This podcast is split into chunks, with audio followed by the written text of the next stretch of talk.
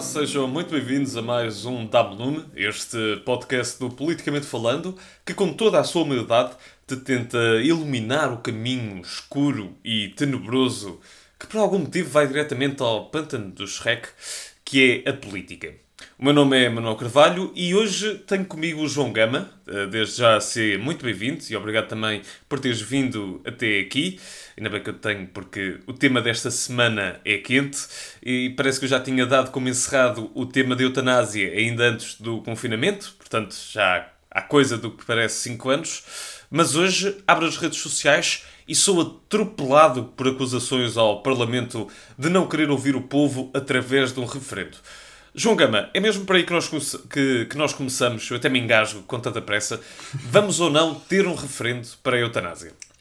Ora viva, meu caro Manuel Carvalho. Tantas perguntas complicadas e hoje começas com, com uma simples. A, a resposta é não. O Parlamento votou esta sexta-feira contra a proposta de referendo que lhe chegou uma proposta da Federação pela Vida que reuniu qualquer coisa como 95 mil assinaturas de pessoas para chegar uh, ao Parlamento. Era, como dizias, no início desta belíssima introdução, a discussão em torno da despenalização da morte medicamente assistida chegou à Assembleia já em fevereiro deste ano, ao que parece já há cinco anos, onde foram aprovados cinco projetos de lei, um do PS, um do Bloco de Esquerda, um do PAN, um do PEV e também da, um à direita da Iniciativa Liberal. Foi esta sexta-feira votado e apenas um dia antes debatido, e adivinha então que se tratou de um debate quente, João Gama.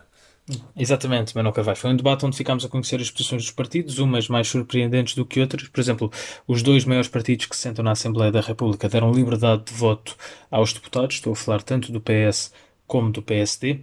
Por exemplo, neste debate da Assembleia, o PSD teve deputados que tanto defenderam que era o Parlamento a sede própria para discutir a despenalização da morte assistida, como outros deputados que diziam que muito mal vai a democracia onde se fecha uma matéria desta natureza na Assembleia. Mais claros foram, por exemplo, o Bloco de Esquerda, os Verdes e até o PAN, que defendem que a eutanásia não se resolve por referendo, até porque, como sublinhou o deputado do Bloco de Esquerda, esta não é uma questão de sim ou de não, só uma lei do Parlamento pode regular com prudência esta lei. O próprio PCP, e recordo que o PCP na altura foi o único partido de esquerda a votar contra as propostas para legislar a eutanásia, é também contra o referendo e já à direita a história é outra. A Iniciativa Liberal foi o único partido uh, deste setor político a apresentar uma proposta ainda em fevereiro, mas, tal como os outros, é a favor do referendo. Também o Chega e o CDS são a favor. O CDS que neste debate pediu humildade aos deputados para, aceita, para aceitarem a, a, vontade popular e o resultado do referendo. Mas a verdade é que não vamos ter um referendo, não é? Para, para a eutanásia. Portanto, o que é que se faz agora? E agora, mais um exercício de futurologia, Manuel Carvalho, muito obrigado. um, fica tudo como dantes. Prossegue o processo parlamentar para criar uma lei uh, uh, da despenalização da morte medicamente assistida a partir dos cinco projetos de lei que foram aprovados em fevereiro. E o que dizem também estas propostas uh, que foram aprovadas, como tu disseste?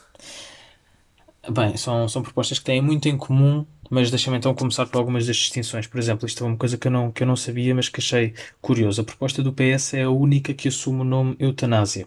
Tanto o PAN como os Verdes preferem o termo morte medicamente assistida e o Bloco de Esquerda e a Iniciativa Liberal escolhem antecipação da morte ou antecipação do fim de vida. Ah, mas a verdade é que há mesmo muito mais que as aproxima do que as afasta.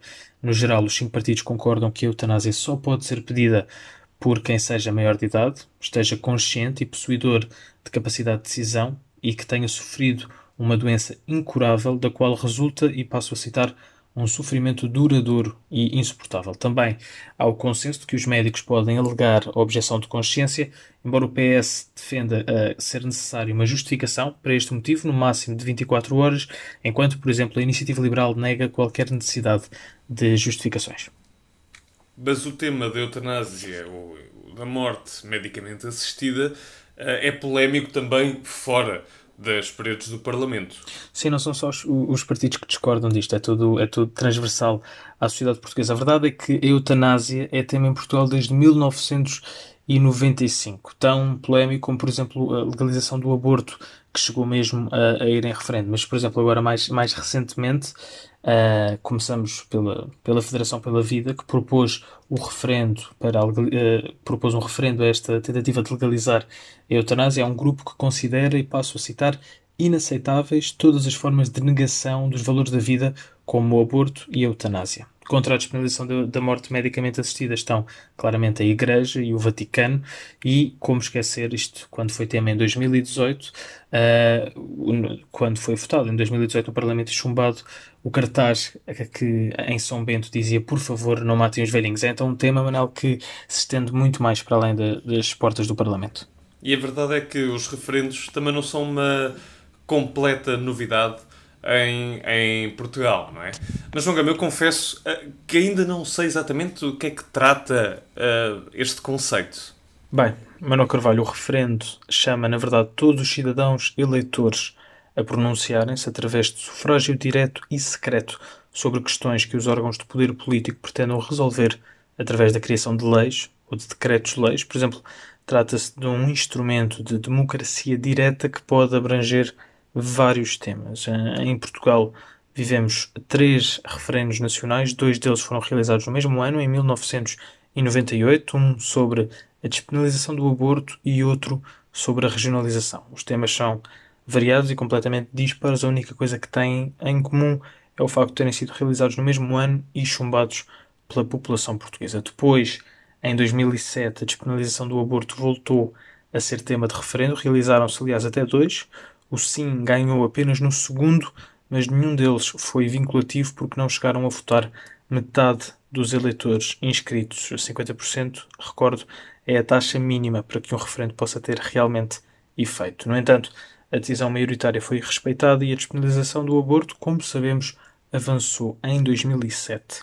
Estes são referendos nacionais, não é? Temos uh, exemplos de referendos regionais para discutir questões uh, tão relevantes como o que aconteceu em Chaves, em que se vetou o acesso de automóveis à ponte romana da cidade, uh, tão importante, mas lá fora, no Reino Unido, foi através de um referendo que o país decidiu abandonar a União Europeia. Portanto, como vês, Manuel Carvalho, o referendo acaba por ser um mecanismo, uma ferramenta usada em inúmeras situações, por norma tão sérias que o poder político sente a necessidade de pedir a opinião aos eleitores antes de tomar uma decisão.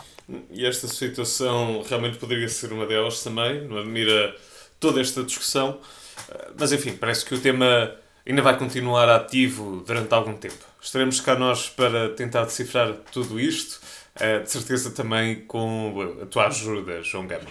É sempre um prazer, Manuel Carvalho. Conta, conta comigo para mais, para mais explicações sobre o referente de Chaves e o, o, cartaz à porta de São Bento não matem os velhinhos. Gosto que tenha sido isso que destacaste de todo este programa.